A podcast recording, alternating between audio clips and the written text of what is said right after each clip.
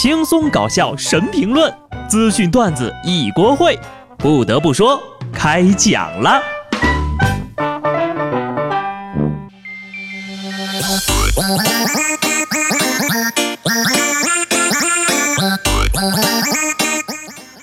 Hello，听众朋友们，大家好，这里是有趣的。不得不说，我是机智的小布呀。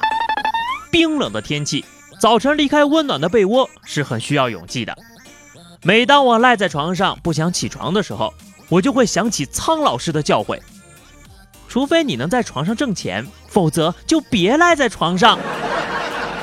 真的是没有一点点防备，天气突然就冷了，这哪是降温呢？明明就是速冻。朋友，就别再对我说天冷了照顾好自己，多穿点衣服之类的话。既然你这么关心我，不如就打点钱给我买条秋裤吧。这个冬天要更加努力的挣钱了，因为冬天的衣服比夏天的贵呀。所以最近呢，我个人的工作量也是有点大哈，但是我特别想请个假，因为我们家吉米生病了。说意大利有一名女子近日打赢了一场具有历史意义的官司，她因为爱犬生病而请假在家照顾，不料却被扣了工资。法院最终判决。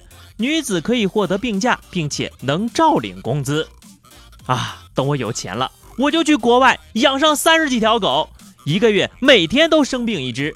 这样的话呢，一年工资还可以照拿，发家致富之路啊！除了病假哈，你看这狗还要谈恋爱是吧？得请个婚假，狗还得怀孕，所以我还能请个陪产假。按照寿命的计算，人类的一年相当于狗狗的七年。所以呢，每当你夜晚下班回家时，对于他们来说，已经在家等了你一个礼拜了。所以，总监，我昨天买了一袋大闸蟹，我发现它们好像都有点生病了，全都不怎么动了。我今天可以请假回家料理它们一下吗？别人的青春，运动鞋、速干衣，田间湖边跑步锻炼；我的青春，啊，这个好吃，那个也好吃，再来一份儿。本来只想吃一口，结果吃了一整宿。本来想去夜跑，结果遇上了烧烤。我急需要一个减肥的课程，爬树课、恋爱课、大学里的奇葩课程呀，我们之前说过不少。如今南京农业大学又开了一门特别的选修课——运动减脂课。然而，并不是谁都能报这门课的，门槛就是报名的同学呀得足够胖，也就是 BMI 值大于二十八以上。体脂数大于百分之三十，参加的同学除了做平板支撑等训练，还要每天跑步机跑步、室外有氧运动。此外，还要求同学们进行每日进食记录，减掉体重的百分之七就可以拿到满分了。有实验的学生介绍，哈，还没上这个课的时候，他大概有二百二十斤左右，上了一年的时间就减到了一百六十九斤，一年就减了五十一斤呢。看来呀，我这辈子是上不了这课了。毕竟我已经毕业了。我觉得最尴尬的是啊，你和室友约好了一块去报名，结果呢，只有你有资格选修。虽然我没有赶上这么给力的减肥选修课，还好我也没赶上刷脸吃饭。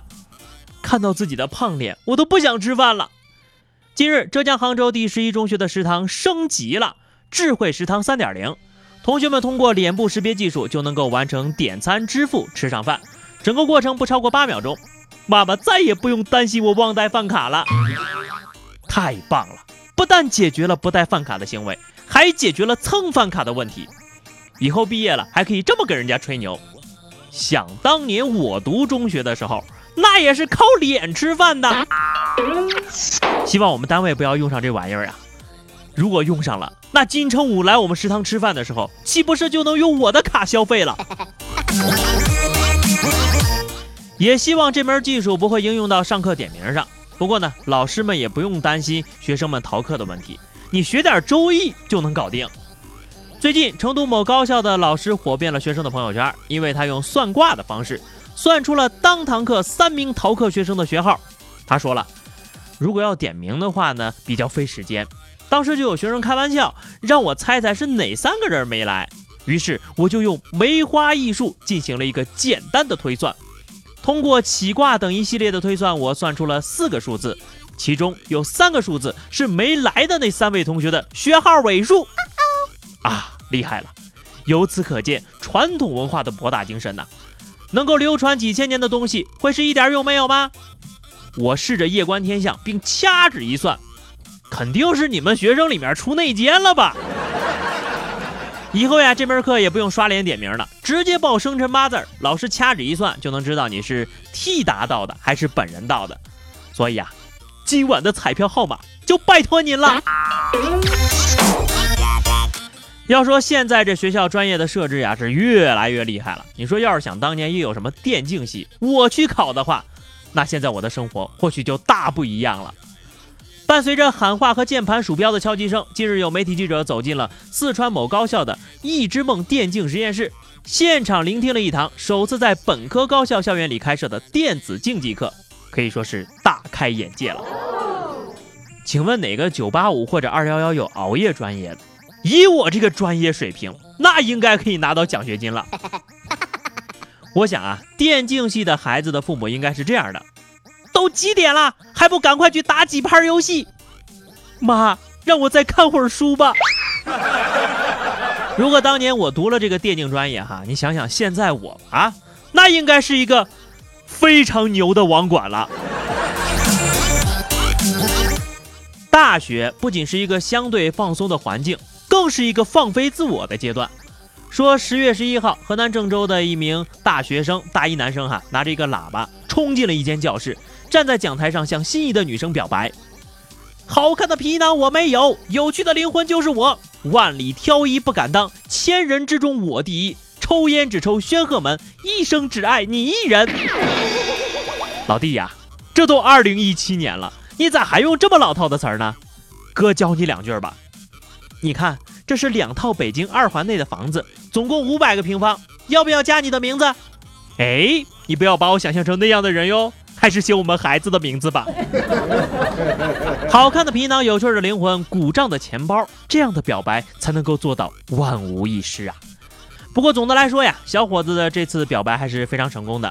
讲真，当他开启喇叭的那一刻，我真的特别害怕。整个教室里响起“收旧冰箱旧彩电，回收废书废报纸”。最后是话题时间啊！上期节目我们聊的是智能手机给你的生活带来了什么不方便的地方。听友谭书叶说，不便之处就是阻挡我学习，有手机一天都得荒废喽，不能再堕落了呀！同学，快拿手机去换两个不锈钢盆吧。听友小双说，嗯，有了手机以后听小布的节目，睡觉时间都推迟了三四个小时呢。呃，那你只能晚上。六点钟就开始睡觉了。好的，咱们今天的话题是哈，你们学校有里有哪些传说，就是一战成名的那种哈？欢迎在评论区留言，关注微信公众号 DJ 小布或者加入 QQ 群二零六五三二七九二零六五三二七九，来和小布聊人生吧。下期不得不说，我们不见不散，拜拜。